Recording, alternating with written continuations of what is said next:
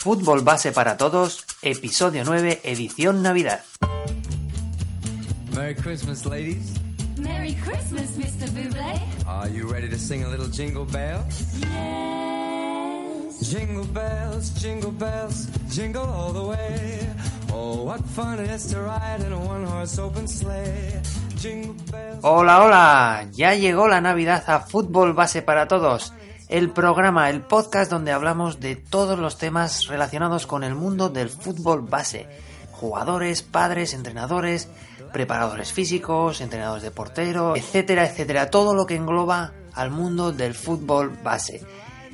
Como siempre digo, en el fútbol no hay una sola verdad y desde aquí quiero dar espacio a todas ellas, todas las opiniones, las formas de trabajar, estilos de juego y que luego cada uno saque sus propias conclusiones y, por qué no, contádmelas en el formulario de contacto y los suscriptores en el formulario de la intranet.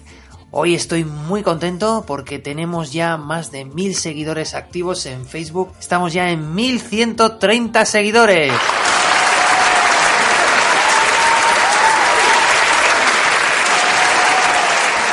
Bien, gracias audiencia, gracias público.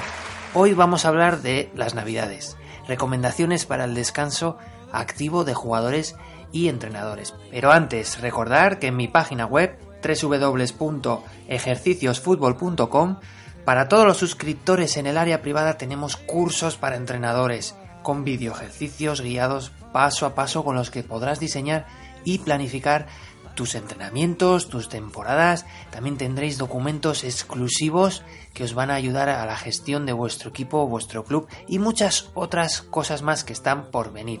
Y todo esto por solo 10 euros al mes. Ahora mismo estamos con el curso de creación de campus de fútbol. Es un curso fabuloso de 11 clases donde estructuro 5 días de campus basados en mis experiencias como entrenador en el Fútbol Club Barcelona, Málaga Club de Fútbol, Marbella Fútbol Club y Club Atlético Sasuna, con más de 25 ejercicios programados durante la semana y secuenciados en progresión de nivel, dificultad y conceptos. No os lo perdáis, con este curso podréis crear vuestro propio campus de fútbol con una calidad excepcional.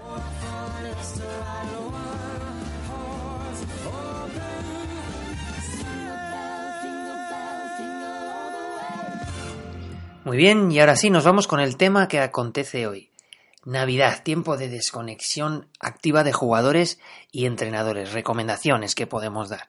Muy bien, la Navidad en España coincide con un periodo de invierno y es casi la mitad de la temporada donde se toman muchas decisiones debido, entre otras cosas, a que se abre el mercado de invierno, esto a nivel profesional, y porque se suele evaluar la evolución del jugador, equipo o club hasta la fecha. En cambio, este periodo en Sudamérica coincide con la finalización de las competiciones, con un periodo más largo de vacaciones. Es lo que podríamos comparar aquí con, con las vacaciones de, de, final de temporada en junio, julio mmm, y agosto, dependiendo eh, equipos y categorías. Como observaciones generales, pues se come muchos dulces. Es una fecha en la que se come bollería, turrones y se ingiere mucho azúcar refinado, que es veneno puro para el cuerpo y sobre todo para los músculos. Eh, se tiende a comer en casa comilonas familiares, que es normal, y hay que hacerlo porque se necesitan también. Y se bebe alcohol, que es lo peor muscularmente. Esto evidentemente el alcohol no, no me refiero a los niños, pero sí que en ciertas edades, eh, de 15 a 18 años, pues sí que empiezan ya a, tener inquietud por el alcohol. Y, por favor, si podéis evitarlo, evitarlo 100%. Se tiende también a no hacer deporte. Aquí, por ejemplo, en Europa es unas fechas eh, bastante gélidas, con lo que eh, se tiende a estar en casa. Hay que intentar que no caigamos en, en, esa desgana de que hace frío, tengo vacaciones, quiero descansar y nos quedemos en casa siempre. Sobre temas de alimentación dedicaré un, un episodio, si no son más, porque podríamos hablar de la alimentación del futbolista, bueno, de deportes de, de máximo esfuerzo, y dedicaré un, un, un episodio para hablar de esto porque lo considero muy, muy, muy necesario. Muy bien, hablo de mi experiencia ahora. En, Osasuna nos, nos, daban un plan de verano. Cuando terminábamos la temporada, nos eh, daban un plan en el que incluía recomendaciones para hacer durante todo el verano hasta la pretemporada. Ellos ya sabían qué día, con lo cual teníamos unas fechas establecidas. Ellos establecían un tiempo para relax, para descanso, desconexión total del deporte, pero que era máximo una semana, no más, en el que el cuerpo pues también necesita un descanso. Luego estructuraban un tiempo para descanso, pero de manera activa. Y también planificado, planificando el número de días semanales y tiempos. ¿De acuerdo? Estaba muy, muy bien estructurado. Y ahí se incluía pues actividad aeróbica distinta al fútbol, pues juegos de diferentes deportes, pádel, baloncesto, piscina, patinar, volei playa, cualquier cosa. También se incluían tiempos para mezclar preparación física y juegos. Y ellos nos proveían de tiempos de ejecución de los ejercicios, distancias, tiempos de recuperación, pulsaciones por minuto que teníamos que alcanzar para poder trabajar poco a poco la resistencia aeróbica y algo la anaeróbica para llegar con un umbral de disparo lactato aceptable a la pretemporada para empezar en las mejores condiciones posibles. Porque claro, todos sabemos que hay mucha competencia entre los jugadores y se realizaban pruebas físicas el primer día de entrenamiento y ahí ya se veía quién había trabajado o no durante el parón de verano.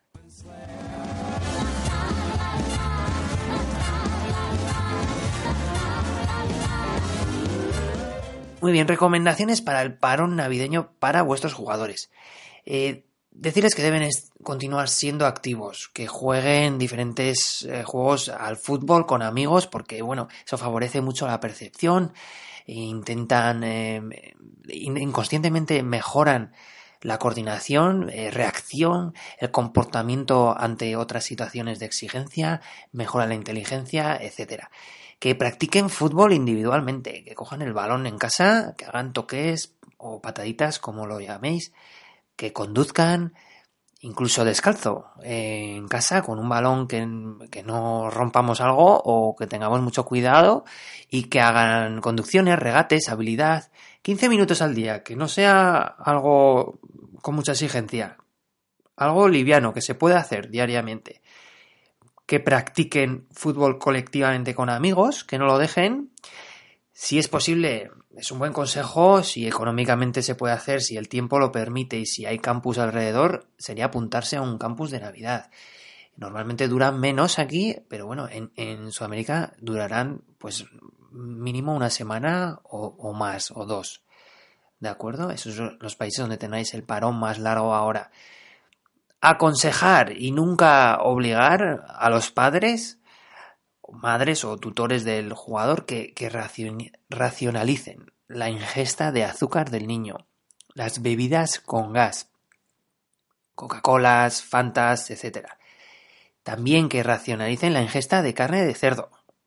Esto lo hablaremos en el, en el episodio que hablemos de, sobre la alimentación.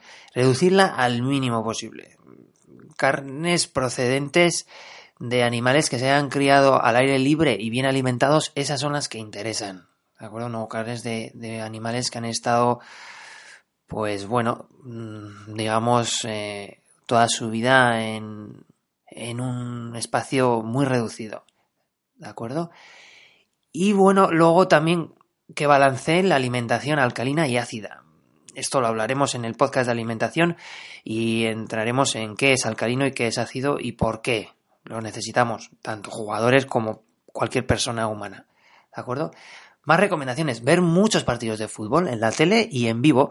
Como no va a haber muchos partidos en vivo, porque bueno, son fechas en las que todo el mundo tenemos vacaciones, sí que puede haber partidos en los que los niños jueguen, incluso luego haya un partido entre, entre otros niños y bueno, se queda a ver o quiera participar. Y esto es una gran recomendación que, nos daban cuando éramos jóvenes, sobre todo cuando acababa el verano, la temporada aquí en España y había Eurocopa, Mundial, Olimpiadas, pues bueno, nos, nos recomendaban encarecidamente que lo hiciéramos, que lo viéramos. Para jugadores cadetes de entre 15 y 16 años y juveniles de 17 18 años, yo recomiendo que les deis un plan, que abréis con vuestro preparador físico. Si no tenéis, que preguntéis, que busquéis, que les deis una hoja a los niños como nos las dieron a nosotros, porque algunos no la seguirán, pero los que tienen realmente interés la seguirán.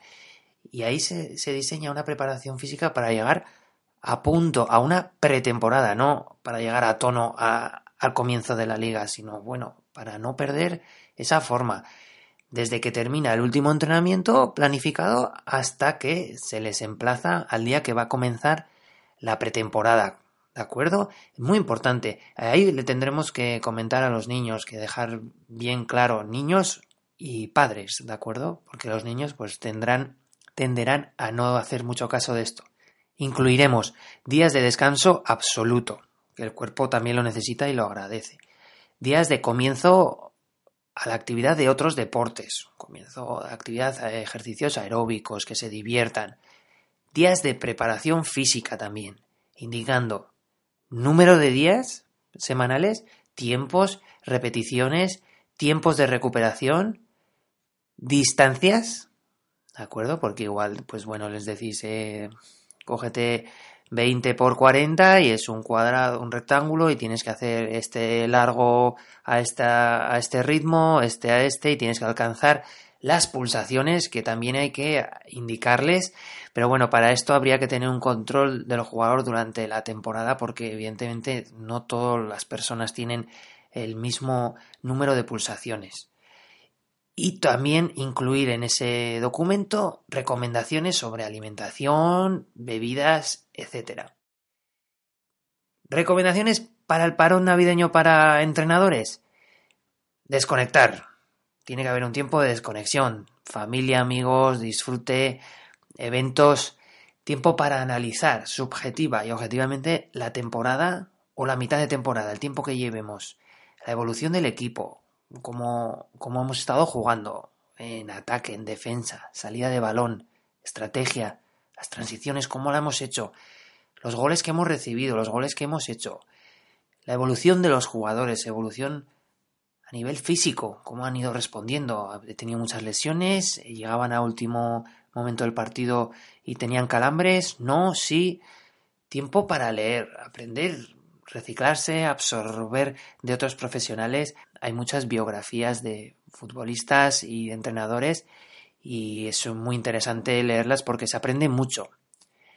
Tiempo también para planificar el siguiente periodo de temporada, que en Sudamérica será la pretemporada y en Europa pues en los siguientes dos, tres mesociclos, como queramos estructurarlo, no soy partidario de hacer mucho más porque hay que ir adaptándonos. Eh, si planificamos ya seis meses vista, seguro que a, los dos, tres, cuatro meses eh, esa planificación ya no cuadra porque se han dado otras circunstancias.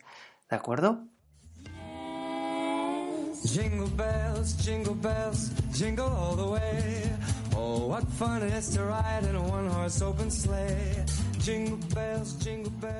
Y nada más, estas son mis recomendaciones para estos días, para jugadores, para entrenadores. Me gustaría dar las gracias a todos los que os habéis unido a Fútbol Base para Todos, los que llevabais ya tiempo, los que venís hoy por- como primer día. Espero que os guste y de ser así, os estaré muy agradecido si os suscribís al podcast, lo compartís en las redes sociales e incluso ya para que sea más fácil localizarlo en los rankings de iTunes si lo valoráis con 5 estrellas o de iBox si lo valoráis con un me gusta. Recordad que tenemos cursos para entrenadores y documentos exclusivos para los suscriptores de los cursos en ejerciciosfutbol.com.